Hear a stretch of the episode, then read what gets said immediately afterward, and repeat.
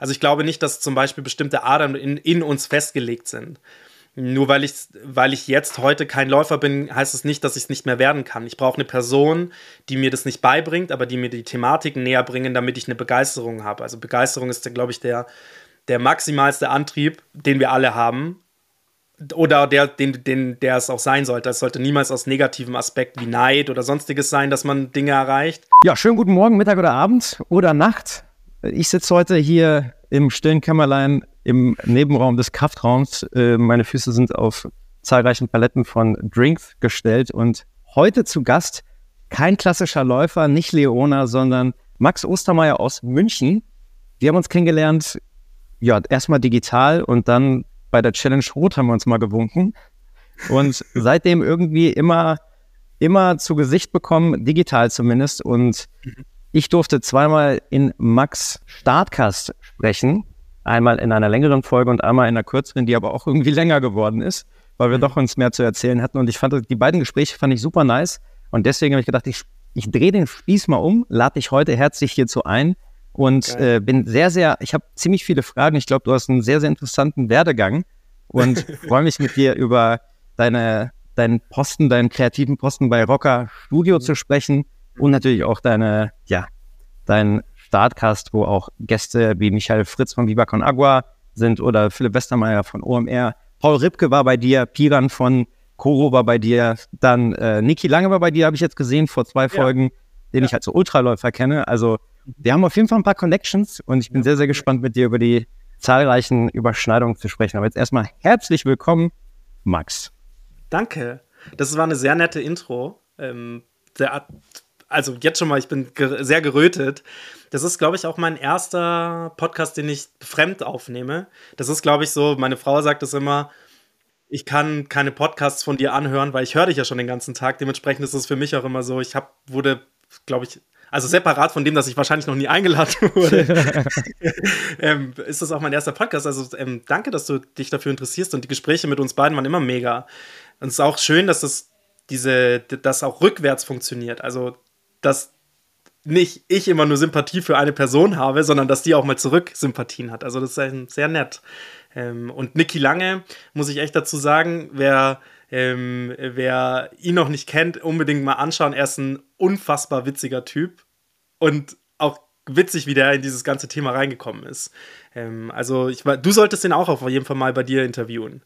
Ey, super spannend. Ich habe jetzt erst in Chile mit ihm wieder gequatscht und leider noch viel zu kurz. Mhm. Ich habe hab ihn kennengelernt, weil er ja ähm, den LA nach Las Vegas äh, die Strecke gelaufen ist, alleine mhm. von The Speed Project was ich ja geisteskrank fand und immer noch finde für jeden, jeden, der diese Reise auf sich nimmt. Also das sind in, Ch ja. in Chile waren es 500 Kilometer für die Sololäufer, in LA, Las Vegas sind es 550. Mhm. Alleine. ich, Tagen. Ja, das genau. muss man auch immer noch dazu sagen. Also Absolut so. geisteskrank. Also ich höre mir die Folge vor allen Dingen rein. Ich habe es gerade eben erst gecheckt bei der Recherche. Und mhm. ähm, ja, ich bin jetzt sehr, sehr interessiert, auch mal ähm, und deswegen bist du auch heute hier, auch mit Leuten zu sprechen, jetzt nicht nur übers Laufen, denn das ja. ist ja der Name des Podcasts mehr als nur Laufen. Und deswegen ähm, ich bin, ich finde gerade die ganze kreative Seite bei dir und wie du, mhm. ich sag mal, dich aufgestellt hast, sehr, sehr spannend. Aber mhm. wir können uns jetzt einfach mal entlanghangeln, würde ich sagen. Und mhm. cool. wir starten vielleicht mal bei, ja, irgendwo ganz vorne. Ich habe gesehen, du warst mal kreativer Kopf, beziehungsweise ja, ja. Werkstudent ähm, in München. Ist ja witzig, dass du das, also das hatten wir gerade vorher schon, dass das so die einzigen Meilensteine sind, die man bei mir gefunden hat. Also ich glaube, ähm, das, das Grundcredo, das wir in der Firma auch sagen, haben, und das ist auch mir ganz wichtig, dass ich wir sage, weil meine Frau eingestiegen ist bei der Rocker letztes Jahr. Und ohne die wäre das Business, das, ich, das wir jetzt so machen, absolut nicht möglich. Du hast gesagt, das ist so ein bisschen Vorbild für dich, also das hast du im Vorgespräch gesagt. Das finde ich auch krass, dass du das sagst, dass so das Business, wie wir das machen, ähm, Vorbild für dich ist, aber gar nicht mal wegen dem Business an sich, sondern eher, dass man sich als Person rauszieht und trotzdem mit Leuten arbeitet, dass halt der Vordergrund niemals so das Ego ist, sondern dass das Vorbild eigentlich immer das, was macht man zusammen, also das, die, diese zusammen, dieser Zusammenhalt. Und ich glaube, das kommt ein bisschen, wenn ich das so ein bisschen weiter nach vorne spule und ich würde sogar noch vor meine Werkstudentenzeit springen. Ja, gerne. Ähm, und das klingt vielleicht so ein bisschen random.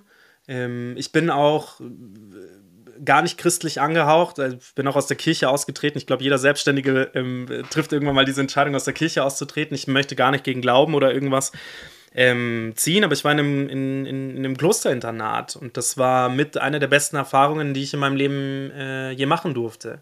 Wir waren da zu 30 Jungs, die Schule war gemischt, aber in, in dem Internat waren wir 30 Jungs und was uns halt verbunden hat, war so das war wie Geschwister, die man, also das klingt jetzt so, so wie hieß es, äh, ähm, äh, da gab es mal so eine Serie im, im ersten, ähm, ähm, Einstein, Einstein? Nee, egal. Auf jeden Fall so eine, so eine Internatsserie und es klingt so ein bisschen danach, aber so war es auch. Also ich verherrliche das jetzt nicht unbedingt, aber es war schon eine coole Zeit da.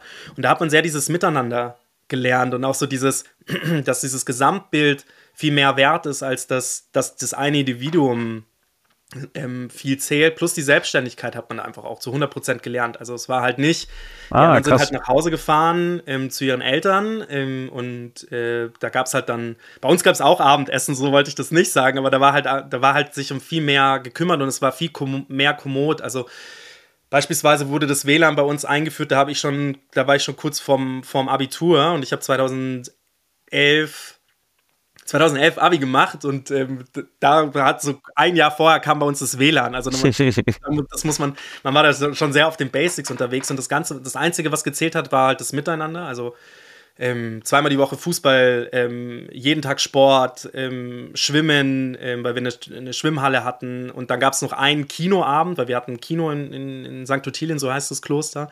Ähm, Fancy. Da war ich auch Filmvorführer und vielleicht kamen so, so ein, zwei Sachen äh, da zusammen. Und deswegen ähm, habe ich mich irgendwann mal dazu entschlossen, mich selbstständig zu machen. Nachdem ich in Holland studiert habe. Warum bin ich nach Holland gegangen? Weil ich gesagt habe, ich möchte unbedingt auf Englisch studieren. Im Nachgang ähm, würde ich mal sagen, war das eine super coole Entscheidung, aber nicht per se wegen dem Englisch sprechen. Weißt du, ich habe damals gesagt, hey, ich, ich, möchte unbedingt auf Englisch studieren und jetzt, weißt du, wenn du Sprachen sind einfach etwas, wenn du es nicht äh, ongoing tust oder nicht ongoing in der Sprache sprichst, rostet sie halt auch ein. Dementsprechend jetzt bringt, hat mir das auch nichts, bringt mir das auch nichts mehr. Aber ich war in Holland, war da an der Design-Uni und habe da ähm, ein, zwei sehr ähm, krasse Dozenten auch gehabt, die mich auf den nochmal mehr auf den Boden der Tatsachen äh, zurückgeführt haben. Darf ich noch, noch, noch, mal kurz vielleicht einen Schritt zurück? Äh, mich würde es interessieren, ja. äh, ich, ich habe ja so einen äh, absolut technischen Werdegang, ne? da haben wir auch schon mal drüber gesprochen. Wie, also du hast gerade eben gesagt, äh, so du warst am, am Internat ähm, äh, und wann kam bei dir so diese kreative Ader durch, dass du gesagt hast, ich gehe jetzt den Weg zur, ja, zur Designschule, ob das jetzt Niederlande war oder nicht, aber sozusagen dieser ganze kreative Richtung, die du dann eingeschlagen hast? 100 Prozent während der Schulzeit. Also das kann man ja sagen, liegt einem oder liegt einem nicht. Das liegt einem, liegt aber immer an der Person, die es dir beibringt. Also du kannst Menschen haben, die dich für was begeistern und dann kannst du dich auch für Themen begeistern, wo du niemals vorher dachtest. Also ich glaube nicht, dass zum Beispiel bestimmte Adern in, in uns festgelegt sind. Nur weil ich, weil ich jetzt heute kein Läufer bin, heißt es nicht, dass ich es nicht mehr werden kann. Ich brauche eine Person, die mir das nicht beibringt, aber die mir die Thematiken näher bringen, damit ich eine Begeisterung habe. Also Begeisterung ist, glaube ich, der, der maximalste Antrieb, den wir alle haben.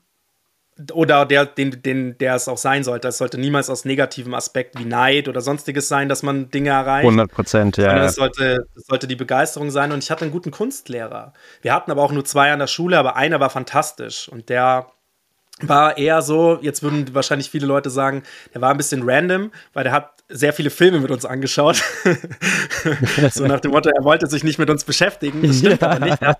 Er hat, er, hat, er hat schon die Filme sehr weise ausgewählt und hat jetzt nicht so diese random Blockbuster rausgeballert, sondern viel auch so Monty Python und äh, die alten James Bond-Filme, wo es halt mehr um, um, um, also in die Neuzeit geholt, viel mehr um ja bestimmte Themen ging, vor allem bei Monty Python und wie es gedreht wurde. Und der hat mir, ähm, ich habe ja eben gerade schon gesagt, wir hatten ein Kino an der Schule und der hat ihm gesagt, hey Max, hast du nicht Bock, da war ich in der sechsten Klasse oder so, Filmvorführer zu werden. Und Filmvorführer waren sozusagen die Kinder, ähm, oder die Schüler, die, ähm, wenn das Kino losging, den Film eingelegt haben. Und das war nicht damals, da habe ich ja eben schon erzählt, das war halt damals kein digitales Zeitalter. Du hast irgendeine CD in einen Stick oder sonstiges reingestellt, sondern wir hatten so eine alte Filmmaschine. Du hast die Filmrolle bekommen, du hast den Film, diese Filmrollen zusammengeschnitten. Manchmal ähm, musstest du immer darauf achten, oben und unten, unten die Tonspur, da gab es halt zwei Spuren ähm, und wenn du die Tonspur über die Bildspur gelegt hast, äh,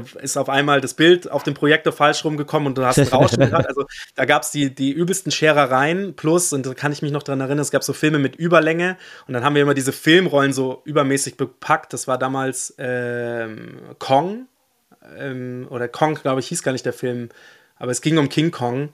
Ähm, weiß gar nicht mehr, wer da die Schauspieler waren, aber auf jeden Fall kann ich mich noch an diesen Film erinnern. Und der hat so die Meilensteine gelegt. Ähm, Karl-Heinz Kappel hieß der. Ich weiß gar nicht, ob der noch an der Schule ist. Aber auf jeden Fall, der war, der war so der maximale Antrieb. Der hat gesagt, hey, pass auf, Filmvorführer. Dann hat er gemerkt, mir liegt es. Dann hat er gesagt, hey, hast du nicht Bock, mit mir so eine, ähm, so eine Fotokammer aufzubauen? Das klingt jetzt ein bisschen weird, so eine Rotlichtkammer, so eine Dunkelkammer ähm, aufzubauen, wo wir halt ähm, analog Filme entwickeln. Und dann habe ich gesagt, okay, Bock ähm, habe ich auf jeden Fall. Ich weiß noch nicht, wie funkt äh, Fotografieren funktioniert. Und, aber ich habe auf jeden Fall Lust gehabt, weil ich da so einen Mentor hatte. Und der hat mich da durchgezogen. Dann habe ich quasi von diesem Kinofilm einlegen re relativ ähm, alt, altertümlich, gelernt, wie man halt Fotos entwickelt und dann hat sich das so durchgezogen. Und dann war das bis zum Abitur, wo ich auch in, in Kunst Abi gemacht habe, wo wahrscheinlich auch manche wieder sagen würden, ja, ja, Kunst Abi gemacht. Das ist so, das ist so ähm, wie an der Privatuni studieren. Ähm, aber ähm, ich, mir hat das sehr gelegen und mir hat das auch sehr viel Spaß gemacht. Und ähm, ich glaube, das war so, das war so, was waren so die, die Grundsteine. Also glaube ich, das sind auch immer nicht so die Größen im Leben. Das ist jetzt nicht, wenn man Lewis Hamilton trifft, heißt es das nicht, dass der dich für den Rennsport alleine in, ähm, ähm, ja, ähm, festlegt oder das bei dir manifestiert, mhm. sondern ich glaube, dass es die kleineren Themen sind. Und wenn man sich da mal drauf besinnt, dann war es halt bei mir tatsächlich, hat mein Kunstlehrer, aber der hat echt viel gemacht mit mir. Also, ähm, und waren da schon so zwei, drei mehr Leute, die dann, die er da so mitgezogen hat, aber ich hatte da einfach Bock drauf, genau. Geil. Finde ich super spannend, weil ich, ich also ich, ich gebe dir hundertprozentig recht, dass es, dass die, dass man mit Begeisterung, dass das Antrieb für ganz, ganz viel sein kann und sogar ausschließlich und die Fähigkeiten man sich beibringen kann. Mhm. Und gerade wenn so in den Anfängen in der Schulzeit, bei mir war das halt nicht der Fall. Ich hatte nicht so finde ich, so ein Vorbild und habe meinem Bruder nachgemacht, was er studiert hatte. Und es war halt mhm. etwas Technisches. Und ich hätte mir, glaube ich, auch gewünscht, jemanden zu haben, wie du das gerade erzählt hast, der einen einfach für etwas begeistert. Und zwar mhm. etwas, was, ich würde jetzt sagen, mal kurz zurückgespult. Also hätte ich meinen Eltern erzählt, so, ich mache jetzt irgendwas mit Design oder Kunst. Also die, die hat mir keinen Vogel gezeigt, die hat mich schon supportet, aber das ist jetzt nicht so, dass gerade vor 15 Jahren, so vor Social Media, sagt man nicht, geil, da machst du halt, da bist du super erfolgreich mit. Und das sagen meine Eltern heute noch. Wirklich? Okay. Ja, ja. Also meine, Eltern fragen, meine Eltern fragen mich grundsätzlich, wissen die auch nicht genau, was ich mache. Also, okay. Ähm, und ich habe mal, und wir haben einen sehr regen Austausch. Meine, äh, meine Mutter ist, ähm, ist die Buchhalterin bei uns. Also die weiß eigentlich ziemlich genau, was wir machen. Und sie fragt sich halt jedes Mal, wie kann man damit Geld verdienen? Ähm, auf der einen Seite und halt auch so, was machen wir denn eigentlich so richtig? Und das ist halt schon lustig, weil dieses Bild hat sich nicht verändert. Weil die, unsere Eltern bleiben ja trotzdem unsere Eltern, die haben sich ja nicht weiterentwickelt. Ich glaube, wir haben jetzt einfach ein größeres Verständnis dafür, diese Möglichkeiten in der digitalen Welt zu verstehen. Und wenn wir Eltern sind, und ich bin ja zweifacher Vater, ich verstehe das schon deutlich mehr. Ich verstehe aber auch deutlich mehr die Risiken. Also meine Eltern zum Beispiel, die teilen ganz ohne negative Absichten Bilder von, von, von, mein, von meinem Sohn oder von meiner Tochter ähm, auf Social Media. Und ich würde das niemals tun. Also nie, nie, nie, niemals. Und ich bin da auch äh, stocksauer, wenn sie das tun. Also da ja, merkst du halt auch, deren Umgang mit den digitalen Medien ist halt ein ganz anderer. Deswegen haben sie aber auch vielleicht auch nicht, ich möchte es nicht allgemein ähm, sagen, aber meine Eltern sind auf jeden Fall so, die haben auch auf, auf keinen Fall das Verständnis dafür, was man, was man mit den sozialen Medien machen kann. Plus, die würden jetzt auch nicht die Rolle eines Influencers verstehen. Also die, die verstehen natürlich schon irgendwelche Weltstars und wenn die dann irgendwie im Markenbotschafter sind, das verstehen die schon. Aber die verstehen nicht, ich war gestern auf einem Event, was die Rolle von den Leuten ist, die da, die da explizit hingekarrt ähm, werden für so ein ähm, Event und dann einen ganzen Abend verbringen und dann auch noch Geld kosten. Also das ist so, die verstehen nicht, wie, also die werden da eingeladen, die kriegen das Hotel, die kriegen die Flüge bezahlt, die kriegen, da kann da umsonst essen und die werden dann auch noch bezahlt. Für, für was denn? und es ist dann immer sehr witzig, wenn man denen das dann versucht zu erklären und dann aber selber reflektiert und sagt, eigentlich habt ihr recht. Für was denn? ja, es ist eine komplett neue Welt. Ja, ja. Ich habe also ich habe die gleichen Gespräche mit meinen Eltern. Deswegen, ich, ich, ich kann es sehr nachvollziehen. Ja, aber du bist ja in dieser Welt. Du verdienst ja auch mit deiner, mit deiner Reichweite wirklich auch Geld, also mit deinem, mit deinem Gesicht. Und bei dir ist ja nochmal der Unterschied, glaube ich, dass du das sehr, sehr gut machst, weil du einfach, das habe ich dir vorher schon gesagt, das habe ich dir im Podcast auch gesagt, du bist unfassbar witzig. Und für mich ist witzig, wenn man einen Moment pointieren kann und den perfekt nacherzählen kann. Wie zum Beispiel, man kommt runter und hat keine Luft mehr in den Reifen, ja. Dann ist es perfekt nacherzählt und dann, dann ist es auch auf eine witzige Art und Weise. So, du kannst deinen Eltern das ja, glaube ich, ein bisschen näher bringen, wo, woran das, wie, wie das funktioniert. Nee, ich kann es nicht. ich habe aber, hab aber auch meine Probleme, weil das, ja, das Grundverständnis ist ein anderes. Also du hast es gerade eben ganz gut ähm, dargestellt. Du, also du hast zwei Kids, du siehst die, also ich meine, du arbeitest auch in dem Business, in dem Kreativen, mhm. aber trotzdem sind wir in einer viel dynamischeren Welt groß geworden mhm. und können uns viel eher oder gerade in einer Großstadt lebend können wir uns mhm. viel eher anpassen. Und ja, nochmal eine Generation zurück, plus mit der damaligen Welt, wo einfach, die sich einfach nicht so schnell gedreht hat, da anzusetzen und mit den sozusagen mit den Grundlagen anzufangen, die für uns selbstverständlich sind, das ist, mhm. ähm, da braucht man sehr viel Geduld für und einfach viele Gespräche. Ja, auf der anderen Seite denke ich mir immer, ich finde es gut, dass ich noch solche Gespräche führen darf.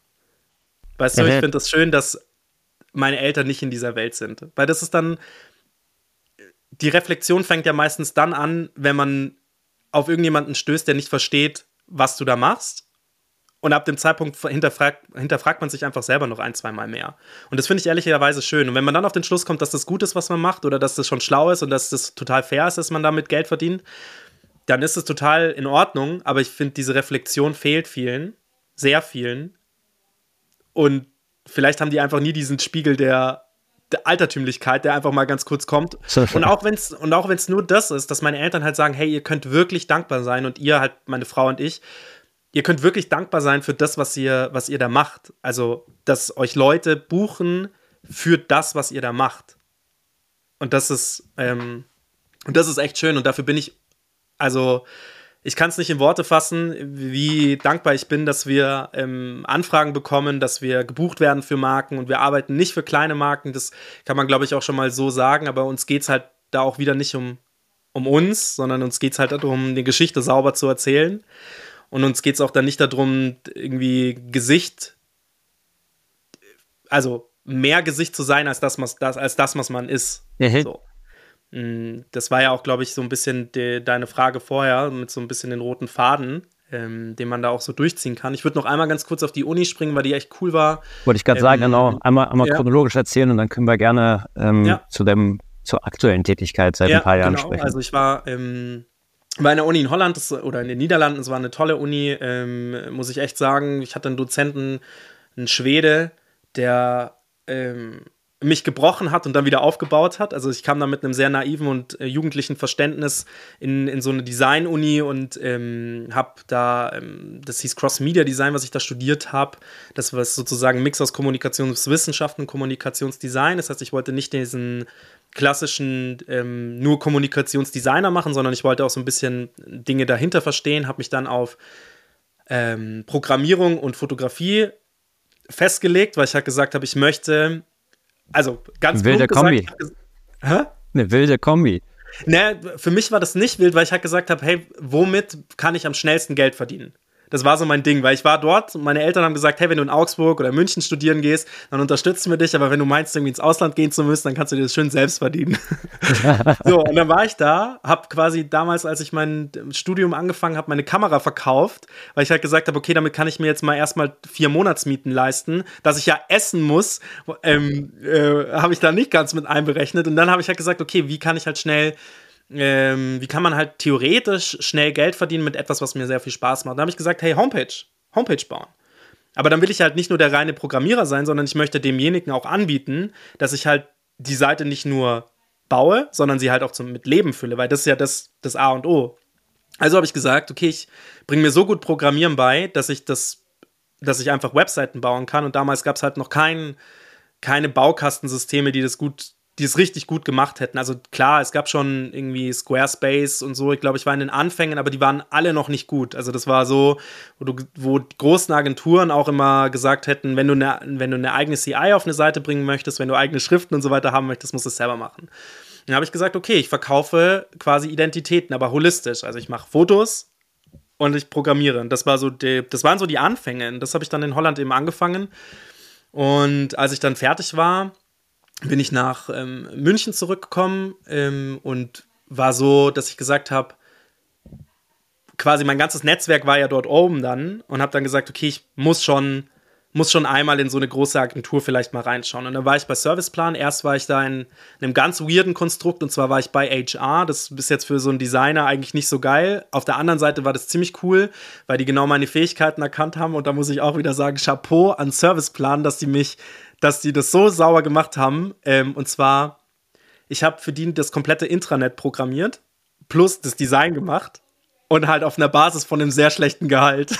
und ich war sehr glücklich darüber. Und die haben mir jetzt, hatten wir mal so einen Alumni und haben die erzählt, ja, ja, das nutzen wir heute noch. Das ist irgendwie zehn Jahre später und die nutzen das heute noch. Und ich denke mir, ich habe mir da richtig viel Mühe, ich habe mir da Nächte um die Ohren gehauen, damit ich halt da so die Geschäftsführer beeindrucke und damit ich da halt so Und ich glaube, so, sowas würde dann so gerne, gut und gerne mal eine halbe Million kosten, wenn man das mal sauber aufsetzt. Und ich habe das halt mal für so ein richtig schlechtes ähm, Monatsgehalt gemacht. Aber es war so ein Meilenstein und aufgrund dessen sind die Geschäftsführer auf mich aufmerksam geworden und haben dann gesagt, hey, dein Potenzial, wo willst du dich hinentwickeln? Weil ich habe so angekündigt, ich möchte gehen. Und dann haben die so gesagt, hey, wo willst du dich denn gerne hinentwickeln? Dann habe ich gesagt, würde gerne mehr in die Filmrichtung gehen. Haben die gesagt, perfekt. Wir haben eine Filmagentur, die ist so Neverest heißt die, die gibt es immer noch, ist auch bei Serviceplan, die haben mal gesagt, hey, wir müssen, wir wollen unsere Talente behalten. Ähm, da in der Filmagentur, weil ich wollte nicht in eine der Campaigns, weil der Serviceplan ist so strukturiert, dass jede Campaign oder jede Firma so einen großen Kunden hat. Und bei dieser Filmfirma war es so, dass die quasi alles, was die intern produzieren wollten, an die Firmenfirma ausgelagert haben. Das heißt, wir hatten Audi, wir hatten BMW, wir hatten Espresso, wir hatten Lufthansa, wir hatten auch so Engelhorn und was weiß ich, also so kleinere wie größere, Emma-Matratzen und so Zeug hatten wir alles damals schon auf dem Tisch liegen und ich hatte da die große Ehre, als Artdirektion mitzuarbeiten und viele, viele Geschichten mitzuerzählen. Und das war eine unfassbar spannende, eine unglaublich spannende Zeit, weil ähm, ich durfte dann halt Markteinführungen von Autos mitgestalten. Und das war wirklich so von, ich komme ich komm von so, ich programmiere mal im Hintergrund irgendwie so ein, so ein Intranet, was ja echt cool, was an sich cool ist, werde ich reingeschmissen und darf dann mit so Leuten wie George Clooney und sonst wem arbeiten. So. Oder mit Lena Meyer-Landrut bei Emma Matratzen. Wie kam denn der, wie kam denn der Switch von von genau eben diesen Tätigkeiten. Also du bist halt in, irgendwo im Backend, äh, also im Hintergrund in der IT und tippst da ein bisschen mhm. auf die Tastatur und plötzlich bist du Art Director. Mhm. Wie der Switch kam? Genau. Naja, die, im Prinzip war ich bei HR ja auch nichts anderes als das. Im Prinzip war ich da auch ein Art, Art Director, nur dass die halt ganz andere Formen von Art gebraucht haben. Die haben halt gesagt, okay, du kannst programmieren, aber wir brauchen halt erstmal brauchen die jemanden, der, der dieses Intranet gestaltet. Und die wussten, dass ich das kann. Also ich habe da Tag ein, Tag aus am Anfang halt nur Präsentationen für die Geschäftsführung gebaut. Das heißt, die wussten, dass ich ein grafisches Verständnis habe. Ich habe in der Zeit 0,0 fotografiert, ich habe nichts mit Film gemacht, gar nichts, sondern die haben halt gesagt, das ist halt so dein Tätigkeitenfeld. Und als dann, ähm, als dann das mit dem Intranet kam und ich das gestaltet hatte, war schon dieses Verständnis, okay, der kann, der kann was mit Art machen, also der, der, hat das, der hat das definitiv drauf, der hat das ja auch studiert. Und dann war eben so die, dieser Switch und ich hatte da mehrere Angebote in der Firma, ähm, Gott sei Dank, worüber ich auch sehr dankbar bin, dass da mehrere Leute an mir in, äh, interessiert waren. Und dann konnte ich halt wählen. Konnte ich halt sagen, gehe ich in eine der Campaigns und bin dann da so ein, so ein Art Director und kümmere mich mehr um so grafische Inhalte. Oder kann ich halt mal wieder ein neues Feld ausprobieren und halt sagen, ich kümmere mich um so grafische Inhalte und halt Konzepte in, ähm, in der Filmfirma. Und da hatte ich halt auch einen, einen coolen Texter, mit dem ich gearbeitet habe. Äh, Hadrian heißt der, der ist immer noch ein, ähm, also auch witziger Name irgendwie, weil das denke ich mir immer wieder, der ist halt nicht Adrian, der ist Hadrian. naja, auf jeden Fall, der war ein Spitzenpartner, mit dem habe ich halt so viel auch gemacht. Und wir waren so ein dynamisches, junges Team, dass diese Arbeit super viel Spaß gemacht hat. Also die haben mir quasi diese Stelle auf dem Servierteller präsentiert und haben gesagt, das wäre möglich. Und ich habe mich halt für das Filmthema entschieden und durfte dann da auch sehr aufgehen. Was dann nur irgendwann mal kam, war halt auch diese Welle, weil ich war schon deutlich der Jüngste da. Also ich war 22, 23 und die waren alle schon, also ich würde mal sagen, so Mitte, Ende 30 Minimum. Also ich war da so ein äh, Youngster Rockstar, ja, mhm. der da reinkam. Und ich habe dann halt aber auch an so andere Dinge geglaubt. Ich habe halt gesagt, hey, pass mal auf, es ist nicht Ziel, wenn wir eine, eine BMW-Kampagne, nehme ich jetzt einfach mal als Beispiel, oder eine Audi-Kampagne, ist ja vollkommen egal, machen, dann lass es uns doch schlauer angehen und habe halt dieses System wie so Produktionen und das ist auch so Leitbild, warum wir unsere Firma jetzt so machen, wie wir es machen und so aufgebaut haben, wie wir es machen, also die Rocker, ist, dass ich gesagt habe, pass mal auf, wir sind da zu 20 auf einem Dreh und theoretisch sind acht Personen dort einfach nur Commodity. Also die sind nicht wirklich gebraucht. Die braucht es nicht. Mhm. Du brauchst kein Mensch gerade. Die sind einfach nur, damit man Dinge, damit man einfach den Tag ein bisschen entspannter angehen kann. Und ich habe halt nicht verstanden, warum. Ich war halt, wie gesagt, ich war auch deutlich jünger und habe halt gesagt, ich verstehe nicht, warum man das entspannter angehen muss. Mittlerweile denke ich auch anders, ein bisschen, ein bisschen anders drüber, aber nicht ganz so. Ähm, und sag halt, oder habe damals halt gesagt, wir müssen, wir können ja gerne dasselbe Budget nehmen, aber wir müssen mehr pro bono machen und wir müssen schneller produzieren. Also pro bono bedeutete, die Firma kam dann mal irgendwann mal an so einem Punkt, dass so ein, zwei Kunden, ähm, Großkunden von Serviceplan abgesprungen sind. Das war zu der Zeit, als ähm, ähm, Serviceplan den Etat von Lufthansa verloren hatte. Das war die ganze Firma in Frankfurt war nur dafür aufgebaut worden und dann sind da halt auch ein paar Filmaufträge ähm, weggefallen. Da habe ich gesagt, komm, wenn wir schon diese großen Aufträge haben, lass uns doch Pro Bono Projekte machen. Einfach für die, die für die Seele gut sind, aber theoretisch ja Neukundenakquise. Weil es ist ja schon irgendwo bezahlt. Das bedeutet, diese acht Personen, die wir aus Commodity gebucht haben, lass uns die doch auf ein anderes Projekt setzen, Pro Bono und lass halt mal gucken, was dabei rauskommt. Weil im schlimmsten Fall haben wir ein Referenzprojekt, nur, und im besten Case haben wir einen neuen Kunden. Mhm. Und das fand mein damaliger Geschäftsführer von der Firma fand das nicht ganz so geil. Und der, weil der dir halt sagt, nee, bitte, das ist unser Konstrukt, so fahren wir das schon immer und so werden wir das weiterfahren. Und der zweite Punkt war halt, dass ich gesagt habe, wir müssen mehr Geschwindigkeit reinbringen. Also wir müssen Social Media tauglich sein. Damals war es halt auch so, dass er zu mir gesagt hat, und das ist halt wirklich so ein Satz, so traurig er klingt, habe ich angeschaut, hat gesagt, Social Media, das wird sich nicht durchsetzen. Und ich habe da fest dran geglaubt, auch wenn Instagram, da gab es noch keine Instagram-Stories, da gab es das Ganze alles noch nicht, da gab es halt die Plattform. Aber ich habe halt fest daran geglaubt, dass das, dass das das neue Medium wird und dass halt darüber viel mehr gehen wird. Wann war das? Welches Jahr? Weißt du das noch? 2015. Mhm. Das weiß ich noch ziemlich genau, weil 2016 habe ich mich dann selbstständig gemacht. Also ich habe mich dann verabschiedet, habe mich dann selbstständig gemacht und mit dem Atem, quasi mit dem Atemzug, dass ich mich selbstständig mache und auf das, und auf das Amt gehe und mich da eintragen lasse, habe ich ähm, mehr oder weniger die Botschaft bekommen, hey, du bist Papa. in ein paar Monaten. und das war wirklich so ein Moment, wo ich gesagt habe, fuck. Ich habe den geilen, sicheren Hafen mit guten, da hatte ich dann wirklich ein gutes Gehalt, gutem Gehalt verlassen, sichere Aufstiegschancen, also ich, man hätte sich ja noch weiter nach oben entwickeln können, verlassen für einen Glauben, den ich halt hatte mit Social Media, schnellere Clips, günstiger und vielleicht halt auch ein anderes System, ähm, habe ich mich vielleicht zum falschen Zeitpunkt selbstständig gemacht. Zum Glück muss man da auch sagen, hatte ich halt schon so ein, zwei Kunden, die eben aufgrund dessen, dass die wussten, dass ich programmieren kann und Fotos machen kann, ähm, hatte ich schon so ein, zwei Kunden, die halt da waren und dann war das so der Meilenstein. Das war das erste, dass ich halt gesagt habe, ich verlasse den sicheren Hafen und los geht's. Jetzt habe ich sehr lange geredet. Ähm, Ey, spannend. Auf spannend. Also wir sind ja, wir sind ja quasi gerade bei der, bei der Stelle, ähm, also ich, ich glaube, die, es ist immer noch nicht ganz klar, wenn man jetzt zuhört, was genau Rocker macht. Eigentlich das, macht, ja, ja. Aber, das, aber, dazu kommen wir ja gleich. Das ist ja dann äh, der Zenit ja. unseres Gesprächs, sage ich mal. Aber mhm. trotzdem ja super interessant herauszufinden, wie du auch, sage ich mal, in einem in einer Corporate-Welt zuerst zu Hause warst und dich da zu Hause gefühlt hast und dann trotzdem den mhm. Schritt gewagt hast. Und das Timing, sage ich mal, objektiv gesehen, vielleicht bezüglich Kinderkriegen nicht so ideal war. Für den. In dem Moment zumindest, aber mhm. hat ja langfristig funktioniert. Und mhm. ich glaube gerade, also ich finde es sehr, sehr, sehr, sehr gewagt und sehr risikoaffin, zu einem Zeitpunkt von 2016 halt alle Karten auf Social Media gesetzt zu haben. Gerade zu einem Zeitpunkt, wo es dieses, diese Branche ja gefühlt noch, also sie war ja gerade, hat ja gerade erst begonnen zu, mhm. zu existieren. Mhm. Und mhm.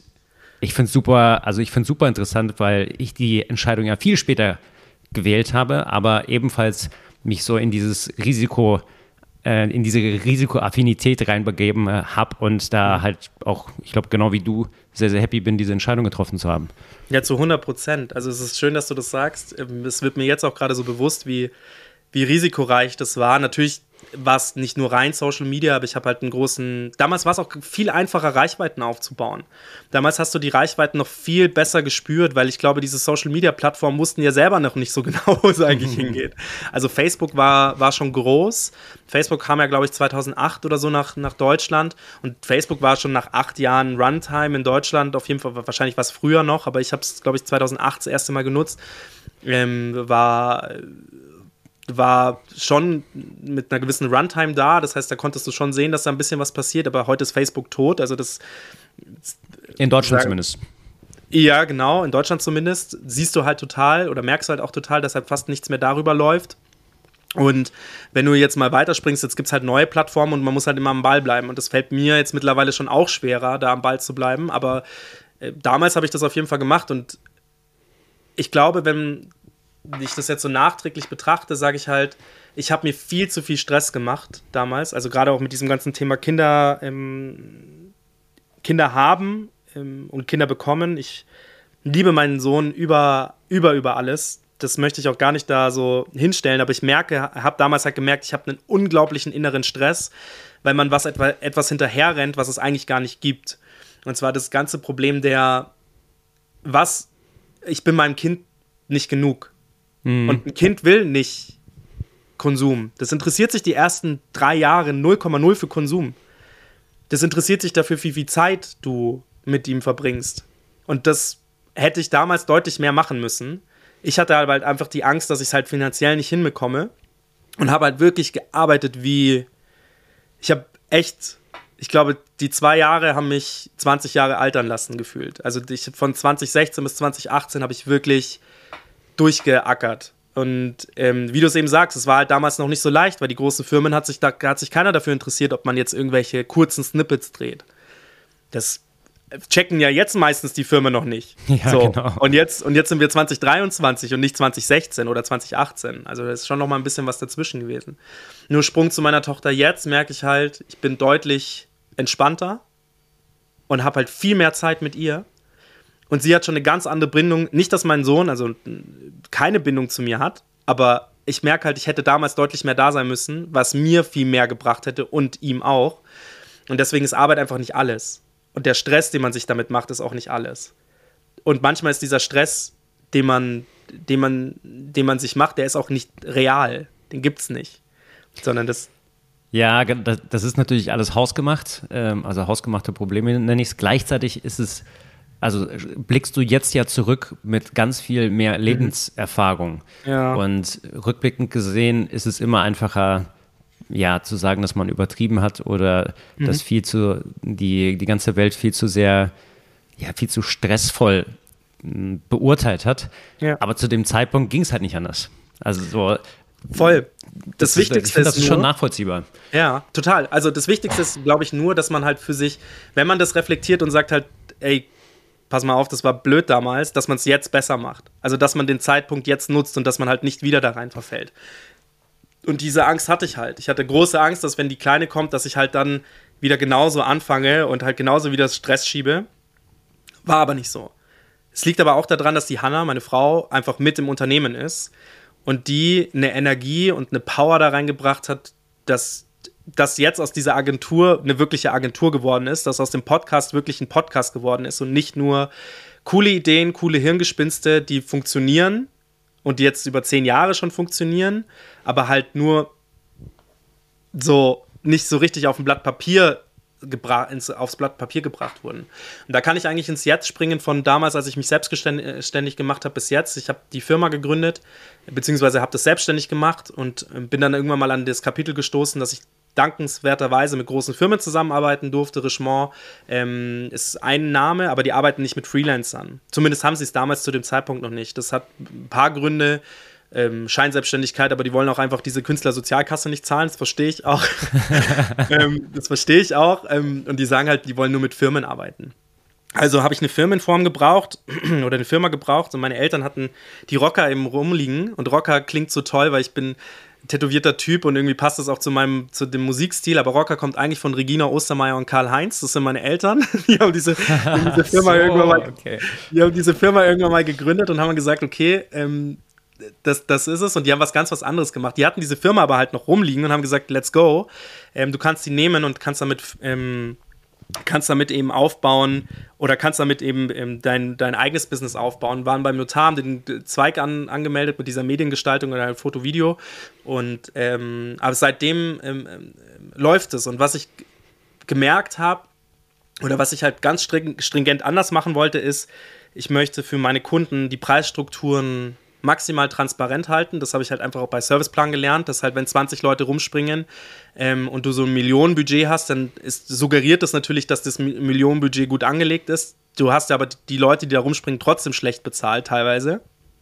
Plus, du musstest halt noch Festgehälter von Leuten zahlen, die halt nicht auf diesem Projekt saßen. Also habe ich für mich den Weg gewählt, dass ich gesagt habe, ich arbeite im Core-Team, also so dieses kleine Team, das man, das man hat als Firma, so lean, das klingt jetzt einfach blöd, aber ich habe dieses Wort gelernt durch unseren Podcast, ähm, den wir da auch machen, ähm, so lean wie möglich, also so klein wie möglich, so, so Speedboat-artig nenne ich das immer wie möglich und alles andere buche ich mir mit Freelancern zu. Und warum mache ich das? Ist einfach diese Preisstruktur. Das ist einfach das, dass ich sagen kann, ich entscheide von Dreh zu Dreh, habe ich Bock auf das Projekt oder nicht beim Shooting habe ich Bock auf das Projekt oder nicht, bei, dem, bei der Website habe ich Bock auf das Projekt oder nicht. Und wenn ja, hole ich mir die richtigen Leute dazu. Und das funktioniert halt jetzt seit sechs, sieben Jahren einfach wirklich gut, weil auf der einen Seite der Kunde halt wirklich sieht, pass mal auf, da sitzen zwei Leute dran, diese zwei Leute werden bezahlt, die stehen auch auf der Rechnung drauf und es ist nicht irgendwie es ist nicht irgendwie gemauschelt, sondern das ist halt ganz klar. Und man kann halt große wie kleine Projekte abbilden bei kleinen Projekten muss ich halt mehr ranklotzen und muss halt viel mehr selbst machen. Bei größeren Projekten, und das ist das, was ich vorher gesagt habe, Commodity, da kannst du dir halt dann, und da sprechen wir auch immer noch nicht von, von vielen Leuten, ähm, hatte jetzt mit Christian Fenner, ähm, Nukau heißt die Firma. Ich finde es ein geiles Unternehmen. Ich finde, die Typen sind einfach geil. Mit denen hatten wir ein Gespräch und dann hat er so gesagt: Ja, und wie viele Leute seid ihr so in der Firma? Dann habe ich gesagt: Ja, eigentlich sind wir so zweieinhalb, also meine Frau und ich. Meine Frau ist eigentlich im, im, im, in Elternzeit. meine Mama ist, ähm, äh, geht jetzt auf die 70 zu und macht eigentlich nur noch unsere Buchhaltung. Und dann sagt er, aber wie macht die denn die Drehs? Dann sagen wir, ja, teilweise sind wir da halt auch nur zu zweit. Und das ist halt das, wenn du halt gerade so For-Free-Projekte auch anbietest, machen wir halt auch viel, also diese Pro Bono-Projekte. Mhm.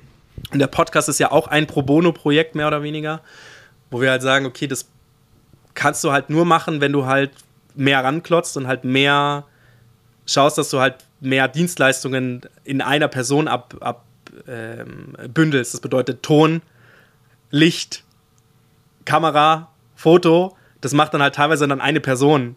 Und die Leute verstehen immer nicht, wie das funktioniert. Und ich sage halt, ja, aber was soll das denn, also wenn wir ein festes Setup haben, da brauchst du nicht mehr Leute. Da, da, müssen halt die zwei Jungs die, oder zwei Mädels oder die zwei Leute, die da, Menschen, die dann kommen, müssen halt einfach nur ein bisschen mehr ranklotzen. Aber das Budget gibt es halt nicht her. Das verantwortet der Kunde ja selbst. Das gibt es halt nicht her. Und wenn es das nicht hergibt, dann muss man halt gucken, wie man es halt umsetzt, wenn man Bock drauf hat. Und ich habe da eigentlich immer, und das ist auch das Letzte, was ich jetzt sage, ich habe mir da drei Säulen aufgebaut. Und diese drei Säulen sind die, und zwei davon müssen funktionieren, sonst mache ich ein Projekt nicht. Entweder die Kohle stimmt, oder das Team stimmt oder ich lerne was Neues dazu. Also entweder Kohle und ich lerne was Neues oder Team und ich lerne was Neues oder die dritte Kombination. Aber ich, in der Regel baue ich das so auf, weil es kann schon sein, dass es wenig Geld gibt. Mache ich auch gerne, aber da, muss, da müssen die Leute, die dabei sind, einfach cool sein und da muss es gut passen.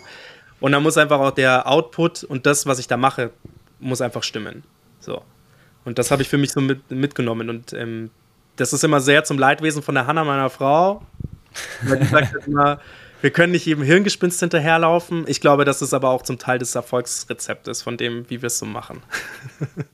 Ich finde es ich find's sehr, sehr sympathisch. Also ich finde, es wird nicht deutlich, ähm, auch beim Blick auf eure, auf eure Seite, auf eure Homepage, dass ihr so ein kleines Team seid. Äh, mhm. Wenn man sich die Projekte anguckt, äh, da kommen wir gleich noch zu. Ähm, deine, deine, dein Instagram-Profil ist nämlich das Portfolio eurer mhm. Firma. Mhm. Und da sieht man auch schon einfach, das sind einfach große, große Produktionen und mit mhm. groß meine ich einerseits, ich sag mal namentlich, andererseits aber auch vom Produktionsaufwand. Mhm. Und die, ich finde die, ich finde es sehr sympathisch, dass du jemand bist, der gerne, ich sag mal, viele Sachen bündelt oder viele Aufgaben bündelt in einer Person, weil ja, ich, ich kenne auch viele Produktionen, auf denen ich war, die ich mitbekommen habe oder an denen ich teilgenommen habe, vor oder hinter der Kamera. Und da gibt es eben ganz, ganz klassisch Produktionen wie vor 10, 20 Jahren. Es gibt einen für Ton, es gibt einen, äh, also einen, der die Tonstange hält, es gibt äh, eine, die die Ton hört und es gibt mhm. einen, der die Kamera hält, einen fürs Licht.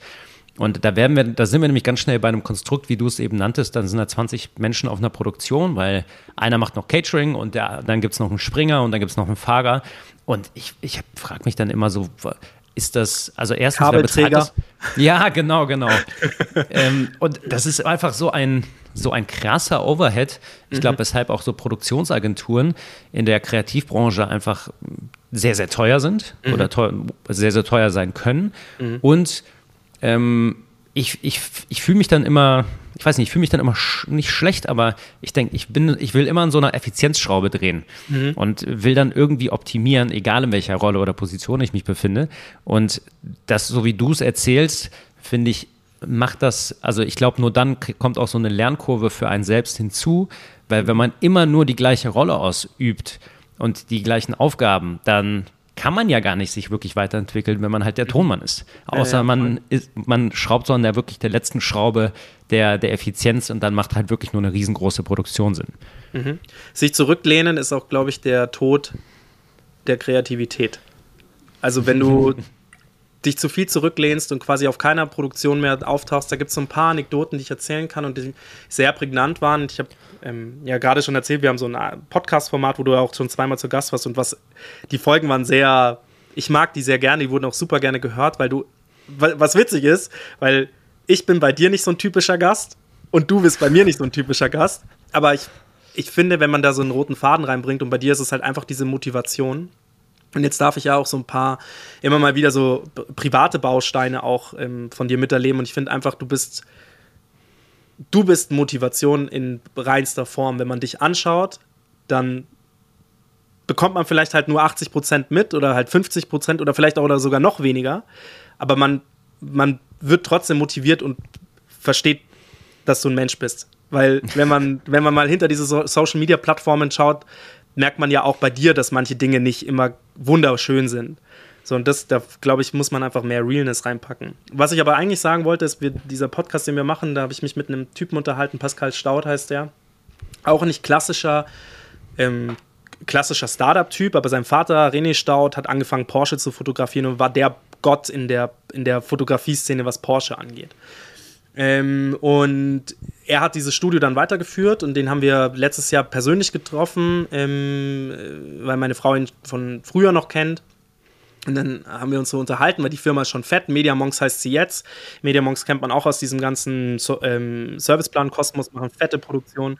Und da hat er mich angeschaut und hat gesagt: Max, pass auf, es geht eigentlich gar nicht um die Dienstleistung, die du machst, sondern es geht um euch als Person. Und das hat er mir mit so, das hat er mir mit so einer gewissen Ernsthaftigkeit so gesagt und so hat gesagt, du musst auf die Drehs gehen. Du musst eine Kamera anfassen. Die Leute, die Kunden müssen sehen, dass du auf Drehs bist, weil sonst denken die, du hast deinen Laden nicht im Griff. Und aber auf der anderen Seite musst du es für dich selber auch machen, äh, damit du einfach nicht einschläfst. Und am Ende ist das, was er danach noch gesagt hat, war, die Leute arbeiten nicht wegen der Dienstleistung mit dir zusammen. Weil das bieten, weiß ich nicht, 100.000 Leute mehr an. Am Ende arbeiten die Leute wegen dir als Person zusammen. Also die wollen sich mit dir abgeben. Die wollen auch diese drei Säulen irgendwie haben, ja. Die, die ich mir aufgebaut habe, die will ja mein Kunde oder meine Kundin auch haben. Die will ja auch sagen, ich, gebe ich da jetzt viel Geld aus und hänge dann aber mit einem coolen Team ab, dann mache ich das vielleicht. So. Und so sehe ich mein Gegenüber eben auch und unsere Kunden eben auch, dass sie ja auch Spaß haben wollen, dass sie ja auch eine geile Zeit haben wollen. Und wenn die danach rausgehen und sagen, boah, das war echt mega, es hat richtig Spaß gemacht, wir wollen wieder mit dem Max arbeiten und nicht mit dem Fototeam oder wir wollen wieder mit der Hanna arbeiten und nicht mit dem Fototeam, wenn auf einmal aus der Dienstleistung ein Name wird und der Name für viel mehr steht als nur diese Dienstleistung, ist das, was wir anstreben wollen und das versuchen wir eben auch zu machen. Plus, und das ist auch nochmal eine Sache, die du auch gesagt hattest im Vorgespräch, was ja schon interessant ist, wir haben uns halt komplett rausgelöst davon, Gesicht zu zeigen. Und warum? Weil ich es für mein Feld nicht geil finde, so ein Ego-Player zu sein. Also zu sagen, und ich bin sehr vielen großen Agenturen, auch Serviceplan, sehr dankbar für die Learnings, aber auch jetzt, also beispielsweise, wir durften im, in, in Hongkong für BMW drehen. Das ist für mich mindblowing, dass, dass, wir angerufen werden und die sagen, hey, passt mal auf, wir buchen euch Flüge, los geht's, ähm, spontanes Projekt in Hongkong, habt ihr Bock? Aber es ist nicht BMW, die uns anrufen, sondern es ist die Zwischenagentur, die uns anruft. Und dafür muss man viel mehr dankbar sein. Man muss dankbar sein für diese, für diese Agenturen, die ja einen ja dann doch wieder buchen. Und das ist, glaube ich, auch etwas, was wir halt einfach versuchen zu verfolgen, ist einfach am Ende den, klar, die Marken, mit denen wir arbeiten, ähm, zu präsentieren und nicht uns. Und aber auf der anderen Seite auch Hierarchien wirklich echt einzuhalten. Und Hierarchien sind normalerweise nicht mein Thema, aber wenn es um Dankbarkeit angeht, äh, Dankbarkeit, also Dankbarkeitshierarchien nenne ich das jetzt mal, dann sollte man das auf jeden Fall tun. Ich habe zig Beispiele, da könnte ich dir zig Namen nennen, die sich hinstellen und sagen, ich arbeite mit Porsche, ich arbeite mit BMW, ich bin der, der Filmer für das, ich bin hier und da. Und dann blickt man mal so ein bisschen hinter die Kulissen und sieht, naja, du bist das nicht. Das ist eine Agentur, die hat einen Rahmenvertrag und diese Agentur bucht dich. Das heißt, du bist wahrscheinlich ein Dienstleister von zehn. Aber nach außen präsentierst du dich halt als deutlich mehr. Und dieses Humble-Sein fehlt vielen Leuten. Das finde ich halt sehr schade. Und ich glaube, das ist so unser Leitbild, was wir halt gesagt haben, wir wollen das niemals sein. Also ich möchte mich niemals erwischen, dass ich dann dastehe und dass mich einer anspricht und sagt, hey Max, jetzt hast du hier ein Projekt verkauft, was gar nicht deins war, sondern es war eigentlich unsers, weil wir, wenn wir eine Rechnung jetzt stellen, haben das auch nicht, das kann ich jetzt ja auch ganz offen sagen, wir haben, das, wir haben mit The Game zusammengearbeitet, das ist, eine, ist halt die Lead-Agentur, die sich um Content bei BMW kümmert und unser Ansprechpartner, der Carsten, ist einfach ein, ein richtig geiler Typ und ohne den hätten wir das nicht. Und das muss man einfach sagen. Das ist wichtig, da diese Dankbarkeitshierarchien ähm, klar zu machen. Natürlich bucht BMW indirekt uns, aber die haben nicht uns gebucht. Deswegen, klar, wir haben ein cooles Portfolio auf der Seite. Und bei vielen Marken arbeiten wir auch direkt mit denen zusammen. Beispielsweise IWC arbeiten wir direkt mit denen zusammen oder ähm, Porsche arbeiten wir direkt mit denen zusammen. Oder, oder, oder gibt es ein paar Namen. Mini. Ähm, wir arbeiten auch direkt mit BMW zusammen, aber es gibt manche Projekte, da ist es nicht so. Und ähm, ja, ich glaube, äh, um da den Schluss auch zu ziehen für, für das, was du vorher meintest, weil bei euch ist es ja sehr, du bist das Gesicht nach außen. Bei uns ist es ja im Prinzip bei jedem Dreh kriegt der Kunde ein anderes, einen anderen Blumenstrauß an Leuten, weil wir ja immer mit Freelancern arbeiten. Die einzige Konstante sind immer Hanna und ich. Und jetzt, wenn es sogar noch witziger ist, ist es so Family Business, dass unsere kleine Tochter sogar mit auf den Produktionen ist. Also die haben auf jeden Fall immer irgendwas zu machen. ähm, das fand ich auch ein geiles Beispiel damals beim ähm, beim Michael Fritz, wie er das gezeigt hat, dass er seine Kinder jetzt überall mitnehmen muss, weil die Agnes, seine Frau, gesundheitliche Themen hatte und er hat seine Kids halt überall mitgenommen. Und ich fand das so sympathisch, wie er das gemacht hat, weil er das halt auch in die Welt rausgeschrien hat. Ähm, genau. Ähm, jetzt habe ich wieder sehr lange geredet. Ja, aber also ich, ich finde, das, das Interessante, das hatten wir ja im Vorgespräch, dass also in, in unserem Konstrukt, in meinem Konstrukt, äh, ich habe mm, ich hab das große Glück, mit ganz viel Support eine Community aufgebaut zu haben, dessen Gesicht ich gar nicht sein möchte, weil es ja. ist eine Community, es ist eine Gemeinschaft. Ich bin ja, ja nicht der Babbo, der alles diktiert, sondern äh, ich, bin, ich bin ein bisschen Treiber. Eigen, eigentlich will ich mehr hinter die Kulissen, merke aber, dass, durch, dass es sehr, sehr hilfreich ist, ein Gesicht mhm. zu sein. Und versuche mich trotzdem ein bisschen loszulösen, bin aber natürlich sehr, sehr präsent.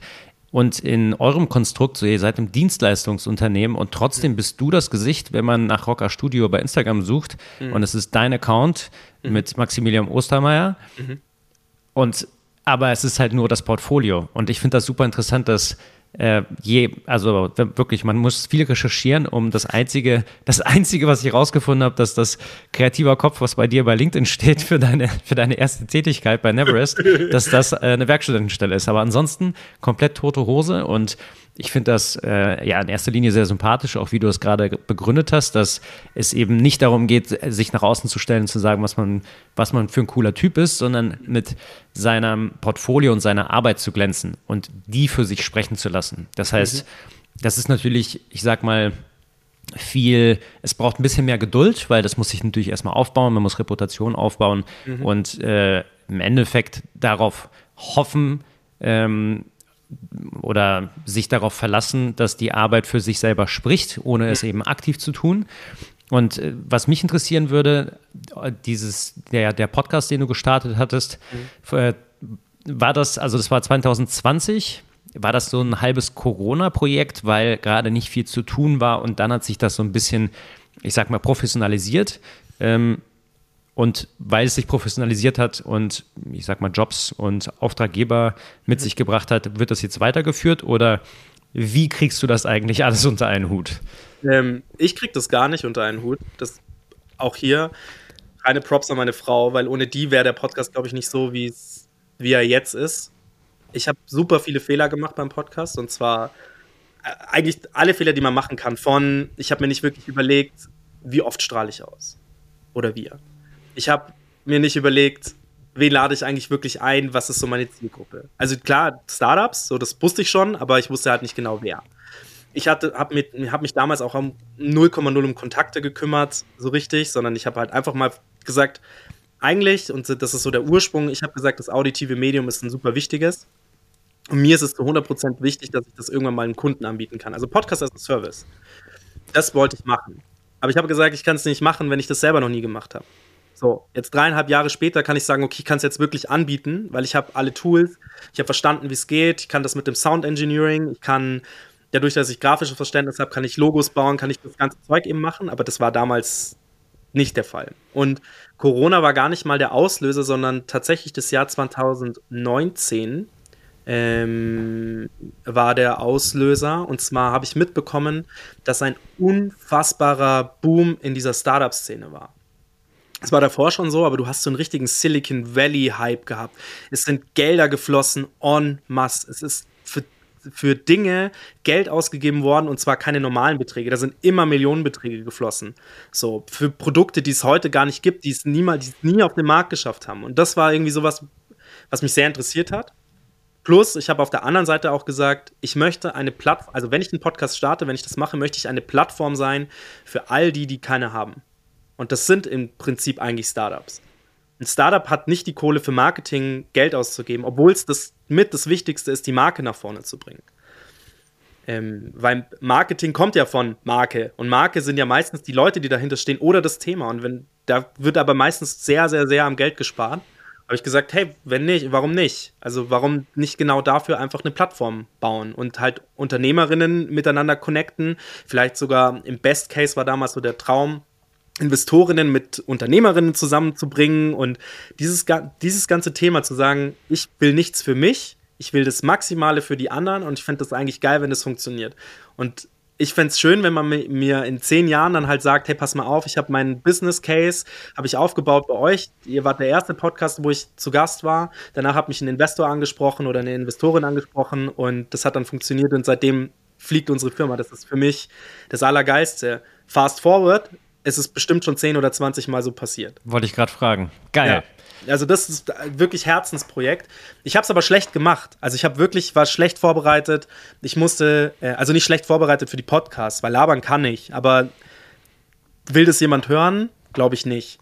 Ich wusste aber auch nicht, wie baue ich die Themen auf und so weiter und so fort. Also es war Corona war ein Boost wir haben vor Corona mit der ganzen Projektierung auf jeden Fall gestartet. Also es mussten ja ein paar so Sachen einfach gemacht werden vor Covid. Ähm, das war, das verlief, verlief in den Covid-Zeitraum, aber Covid hat es halt gepusht, weil man war zu Hause, man hatte deutlich mehr Zeit für genau diese Tätigkeiten. Und dann ähm, hat es deutlich mehr funktioniert. Aber auch hier, da hat sich viel verändert. Wir nehmen jetzt über Riverside auf und die nehmen Video zeitgleich auf und du kannst danach ähm, in diesem Tool auch gleich Videos äh, schneiden. Also diese, diese Podcast-Welt hat sich auch sehr verschoben, was echt krass ist. Also das ist sehr professionalisiert worden. Gab es halt damals auch noch nicht. Also da gab es keine richtig geilen Tools, womit du das machen kannst. Und die Mikros waren auch, gerade wenn du das am Anfang gemacht hast, ich habe nochmal, ich sag's nochmal gerne, ich habe sehr viele Fehler gemacht. es tut mir sehr leid für die Leute, die die ersten, weiß ich nicht, 20 Folgen angehört haben. Es war, die Gäste waren toll,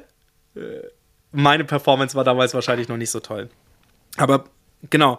Und dann habe ich dieses Jahr gesagt, wir haben so gemerkt, dass wir einen guten Zulauf haben. Wir haben gute Zuhörerzahlen, also ähm, an die 100.000 pro Folge war das dann irgendwie dieses Jahr. Ähm, und dann habe ich gesagt, komm, lass doch mal das System stressen. Aber ich als verpeilter Kreativer, das System zu stressen, funktioniert halt eigentlich nur, wenn du wirklich eine Planungs- Granate im Hintergrund hast. Und dann hat die Hanna gesagt, wir können es nicht machen, wir kriegen bald ein Kind. Und dann habe ich gesagt, naja, aber warum denn nicht? Ist ja eigentlich perfekt. Ich kann ja von zu Hause aus dann theoretisch noch mehr Aufnahmen machen oder Office ist ja auch nicht weit weg. Und dann hat sie gesagt, okay, Kollege, dir zeige ich es richtig. Und hat mir halt dann wirklich vier bis fünf bis sechs Aufnahmen die Woche reingeknallt. Ich war so durchgenudelt nach den Wochen. Ich hatte, also ich wusste gar nicht mehr. Mittlerweile bin ich eingespielt, aber damals war es echt katastrophal. Und dann habe ich halt dann haben wir das hochgeschraubt von zweimal im Monat auf viermal im Monat, auf achtmal im Monat, auf zehnmal im Monat. Und jetzt im Dezember sind wir bei viermal die Woche plus die Weihnachts-Silvesterwoche jeden Tag eine Folge. Ähm, warum machen wir das? Weil wir halt auch gesehen haben, die, ich dachte ja, die Zuhörerzahlen gehen runter. Also ich dachte halt, umso öfter wir ausstrahlen, die Zuhörerzahlen, das wird nicht konstant bleiben. Weil wenn man zu viel Content ausstrahlt, interessiert es auch keinen mehr. Falsch gedacht. Weil wir ja Leute und ähm, Unternehmen mit reinbringen, die ja immer wieder ihre eigene Crowd mit reinbringt, haben wir immer wieder neue Zuhörer und das ist die Selbstvermarktung ist halt auch das, was halt dann funktioniert. Also die Leute haben auch Bock, sich selbst zu vermarkten. Dementsprechend kriegen wir immer wieder neue Zuhörer und im Gegenteil, ähm, es hat ähm, nicht aufgehört und ich zeig dir jetzt was. Ich lasse uns nicht über die Zahl sprechen, aber ich zeig dir jetzt mal was, was wir, ähm, was wir letzten Monat an Zuhörern hatten. Ciao. Ja, congrats, Alter. Genau, also das ist, das ist halt erst, aber das gilt nicht an mich. Das geht an, an allererster Stelle geht es an die Organisation meiner Frau und an zweiter Stelle geht es an die Gäste, die wir haben. Weil die sind das, die sind der Träger. Und wenn es denen jetzt wieder Payback-Time ist und die dann jetzt natürlich was da rauskriegen, ist das das Allergeilste für mich. Und ähm, genau, und deswegen haben wir dann im Juni gesagt, wir stressen das System. Und ich habe gesagt, ich habe dann jetzt aber auch Bock, Leute mit reinzunehmen, mit denen ich einfach Lust habe, mich zu unterhalten. Dich. Über Themen, die viel weiter gehen als nur dieses reine Gründen. Weil du bist ein Gründer, du hast gegründet. Theoretisch passt du in dieses Startup-Feld. Und viel krasser eigentlich auch das, was du sagst, du kannst dich auch nicht von deiner Firma trennen. Oder beziehungsweise deine Firma ist sich nicht von dir, weil es ist ähnlich wie bei Paul würde Parino funktionieren, wenn er nicht mehr da ist, ja oder nein? Hat, ist er zu sehr mit der Marke verstrickt oder nicht? Interessiert es Investorinnen, ob sie seine Marke kaufen, ja oder nein? Weiß ich nicht. So, und bei dir ist es halt ähnlich. Aber was ich bei dir halt sehe, und das ist gar kein Schießen gegen Paul oder so, überhaupt 0,0. Ich war sehr froh, dass er Gast bei uns war, wirklich, zu 100 Prozent. Und ich finde, ich habe ihm sehr viel zu verdanken. Das habe ich ihm auch klar gesagt, weil ohne ihn wäre dieses ganze Foto und diese Leidenschaft und dieses schnelle Arbeiten nicht so äh, bei mir angekommen. Ähm, trotzdem muss ich halt sagen, bei dir ist es halt so, und das macht er jetzt auch stark, du bist aber ein Motivator. Also du als Person ziehst die Leute halt mit und du wirst ja immer weitermachen. Und weil du immer weitermachst, wird deine Marke halt auch immer weiter da sein. Und dass es miteinander gekoppelt ist, macht dir, glaube ich, schon, gibt dem Ganzen mal ein bisschen mehr Zeit als jetzt nur so ein paar Monate. Weil ich glaube, ab nächstem Jahr, wenn du auch mehr Leute mit reinbringst, mehr Leute vor die Kamera zerrst, und das macht ihr ja ganz extrem, wird es auch sich drehen. Ja, danke sehr. Also finde ich, äh, es, ist ganz schön, sich mit jemandem auch äh, darüber auszutauschen oder auch ein bisschen Feedback zu bekommen, weil man ansonsten kennst du sicher auch, äh, ja, steckt man dann so in seinem eigenen Strudel und dreht sich so in, in seinem eigenen Kreis und dann wären wir wieder bei den hausgemachten Problemen und dann macht man sich Stress über Dinge, die eigentlich gar nicht großartig relevant sind und die Energie mhm. kosten.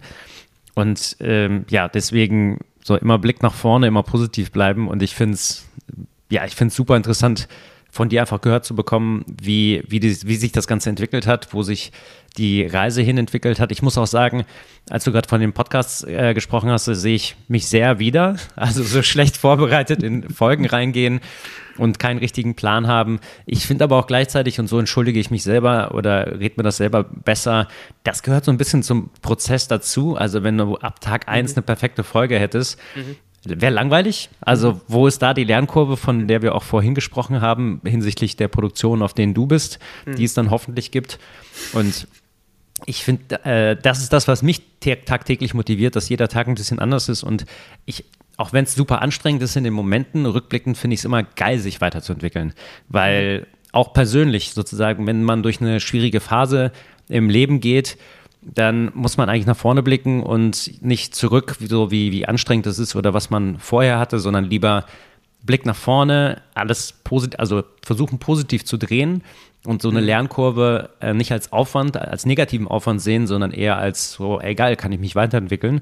Mhm. Und wenn, so, ich habe mir die Folgen auch durchgeguckt und da sieht, ich finde, man sieht die Entwicklung von Startcast dann hinsichtlich auch der, der Thumbnails. Also man sieht, ja, ja. man sieht so, dass, dass sich das immer weiter professionalisiert hat, bis das jetzt so einen echt runden Look hat. Wow, es war so scheiße am Anfang. ich hab, ich hab Hast du mal reingehört in so eine, in so eine Anfangsfolge? Nee, ich höre mir meine eigenen Folgen auch nie selber an, aber ich habe nur letztens wurde mir mal wieder, weil ich auf so einem alten, weil ich irgendwas updaten musste. Irgendein Player hat nicht genau, ähm, hat sich nicht den, den, den Stream gezogen. Da musste ich den Stream updaten und dann habe ich mal wieder meine ersten Designs gesehen, weil da waren noch ganz alte Designs drauf. Ich weiß gar nicht, welche Podcast-Plattform das war. Aber da habe ich die ganz alten Designs gesehen und ich habe so gesagt, scheiße, ich muss das irgendwann mal updaten. Also, dass ich quasi nachträglich nochmal alle Bilder ab, ähm, ähm, ähm, aufbaue. Also, weil da bin ich, ja, ich schäme mich da schon sehr dafür, aber ich sehe es auf der anderen Seite schon auch genauso wie du, dass ich halt diese Lernkurve da ist und lieber rede ich jetzt drüber und auch wenn es jetzt blöd klingt, mache ich mich selber ein bisschen sympathischer auch, dadurch, dass ich es halt auch ehrlich, ehrlich Voll. kacke finde. Hundertprozentig. Ehrlich kacke finde und das halt offen sage, aber ich glaube, man muss das auch tun. Also man muss da rausgehen und man muss sagen, hey, die Fehlerkultur in Deutschland ist eh so sehr eine, eine schwierige Landschaft, glaube ich. Und wenn man das gelernt hat, einmal da drüber zu stehen und zu sagen, Beispiel, ein gutes Beispiel, Anekdote aus dem Leben. Ich bin ein Typ, der relativ schnell hangry wird. Wenn ich nichts esse oder unter, in Unterzucker gerate, dann werde ich wirklich, da werde ich richtig dumm. Also so richtig dumm. Also erstens mal sage ich dann nur noch dumme Sachen und ich bin auch zu anderen in meinem Umfeld dumm. Und das letztens ist mir das so richtig aufgefallen. Ich habe so richtig gemerkt, wie ich immer dümmer werde in, meinem, in, meiner, in meiner Daseinskraft. Und dann habe ich meine Frau richtig blöd angepumpt. So richtig gar nicht mal notwendig. Gar nicht, also es war auch kein schlimmes Anpumpen. Wir schreiten nicht schlimm, aber es war kein, es war kein, war in dem Moment nicht cool. Und in dem Moment habe ich gemerkt, du Trottel, du bist jetzt einfach gerade hangry. Und dann bin ich hochgegangen, habe mich entschuldigt und habe gesagt, hey, sorry, ich habe gerade nichts gegessen, ich bin einfach ein Arsch gerade, es tut mir leid. Und das hat so viel geholfen, weil der Blick von meiner Frau auf mich war dann auf einmal so, okay, der reflektiert sich wirklich. Und es hat sich nur ausgezahlt, einfach auch mal seine, seine Probleme auch anzusprechen. Und jetzt ist Hangry sein kein wirkliches Problem. Es gibt wirklich ernstere Probleme da draußen. Aber ich glaube, wenn man, und das fördert natürlich Social Media auch, die Kommunikation nach außen so die Fahne hochhält, dass man sagt, wir machen alle Fehler, lasst uns doch gemeinsam über unsere Fehler lachen, dann haben wir alle mehr davon als dass wir immer mit dem erhobenen Zeigefinger auf andere zeigen. Ich kann bei dir nicht sagen, ob du den Podcast schlecht oder gut machst. Das ist ja immer ein persönliches Befinden. Am Ende des Tages reden wir jetzt schon eine Stunde und drei Minuten. Klar, weil ich auch ein bisschen labern kann, aber wir machen das auch, weil du jemand bist, der Bock zum Labern macht. Und deswegen kannst du da auch schlecht vorbereitet reingehen. Die Leute haben ja Lust zu erzählen. Ja, also äh, ich finde, ich finde, ich finde es jedes Mal, wenn ich ein Gespräch führe, egal ob privat oder Podcast, aber auch ganz viele private, dann habe ich das Gefühl, dass ich immer was mitnehme. Also, ja. weil es sehr schnell eine tiefe Ebene einnimmt. Und so war das hier auf jeden Fall auch. Also, auch wenn es natürlich oberflächlich, oberflächlich war, jetzt das Gespräch, weil wir viel über die Vergangenheit gesprochen haben, ist trotzdem ja, hat man so Einblicke bekommen in die Arbeitswelt äh, und vor allen Dingen in die Struktur, die du aufgebaut hast, gemeinsam mit deiner Frau. Und ich, also ich habe, ich finde, wenn ich für mich auf jeden Fall was rausnehmen kann, dann gehe ich auch stark davon aus, dass Leute aus meiner Community auch oder aus meinem Umfeld da auch irgendwas mitnehmen. Und das hoffe ich auf jeden Fall natürlich für diese Folge. Und danke dir an dieser Stelle auf jeden Fall schon mal für deine Zeit, gerade weil du dich da du dich da extra in das Zimmer deines Sohnes reingequetscht hast auf einen 20 Zentimeter hohen Tisch. Ich schick dir nachher mal ein Foto, wie das aussieht. Das ist wirklich, ich, ich sitze ja, hier gezeichnet, aber ich wollte es auch. Und am Ende des Tages will ich ja auch, also will ich das ja auch. Und ähm, mach bitte mit deinem Podcast weiter. Und lad auch gerne so, auch wenn es weird ist, so Leute wie, wie mich ein, weil uns gibt es wirklich was zurück. Und das ist so dieses gegenseitig Anerkennung zeigen, das gehört werden, das ist echt schön. Die Anfrage zu bekommen, ob man mal eine Stunde quatschen will, egal ob die Folge rauskommt oder nicht, oder egal ob die gut performt oder nicht, ist eigentlich vollkommen egal. Wir wollen uns ja eigentlich allen immer nur Geschichten erzählen. Und das ist, glaube ich, das Grundcredo, Geschichten erzählen und das auf einer persönlichen Ebene, sodass alle abgeholt werden. Und genau. Ich hoffe, dass deine, dass deine Community, die das hört, ich weiß nicht, was ihr nehmen, mitnehmen wollt, aber, aber das eine oder andere kann gut dabei sein, vielleicht. Ja, total. Und wenn es äh, und wenn's einfach nur berauschelt und unterhält. Und äh, jetzt kommt nämlich der, jetzt kommt nämlich der, der absolute Gag, Max. Äh, wir haben ja am Anfang gesprochen über Aufnahme drücken, ne? Ja. Also ich habe bei Riverside auf Aufnahme gedrückt, aber bei meinem Podcast-Equipment nicht. das ist mir jetzt aufgefallen. Aufgefallen? Äh, ich glaube bei Minute 30 oder so oder 25. Ja. Also ich, ich werde jetzt einfach darauf hoffen, dass mein, äh, mein äh, Apple-Mikrofon Kabel ich glaube, dass die Aufnahme nehme ich und dann schneide ich das andere drüber und mache dann vielleicht noch eine kleine Intro am Anfang. Also richtiger Fettnapf. Ähm, ich habe es aber laufen lassen, weil ich davon ausgehe, äh, wir haben ja darüber gesprochen, der Inhalt und die Story ist das alles Entscheidende und ja. Audioqualität kann man im Zweifel drüber hinwegsehen. Voll. Und äh, ich würde sagen, ich gucke, was dabei rauskommt und dann holen wir es einfach nochmal nach, beziehungsweise ich würde sagen eher, wir führen das Gespräch fort. Ja und äh, würde mich auf jeden Fall freuen. Und ich sage auf jeden Fall Bescheid, wenn ich mal in München bin. Ja. Das ist äh, mein Plan für nächstes Jahr, auf jeden Fall mal eine Deutschlandreise zu machen und alle Trainings zu besuchen. Ich würde, ich würde dich gerne zu einer Sache einladen. Und zwar habe ich heute Morgen ein relativ interessantes Gespräch geführt zum Thema Crossover. Das hat sich in meinem Studium durchgezogen und ich fand so Crossover-Podcast-Geschichten immer geil. Also, dass du einfach so ein Format, das man ja hat, doppelt produziert, also quasi für beide Formate. Und das fände ich eigentlich geil, wenn wir das machen, weil mit dir kann man sich gut unterhalten, gut austauschen. Du hast einiges zu erzählen aus dem Leben, hast einige Baustellen schon gehabt und hast die mit Bravour gemeistert. Und ich fände es mega geil, wenn wir das einfach weiter durchziehen. Ja, let's go, ich bin am Start. Geil! Vielen Dank dir für deine Zeit. Ey, ebenfalls. ähm, ich ich schicke dir gleich nochmal äh, eine Nachricht, nach, und weil ich deine Adresse gerne hätte. Ich würde dir nämlich gerne ein kleines Präsent oh, für den äh, für nächstes Jahr schicken. Es ist ein Laufkalender, Max. ja, witzig, weil ich mache nämlich einen Triathlon nächstes Jahr. Ey, geil. Wann?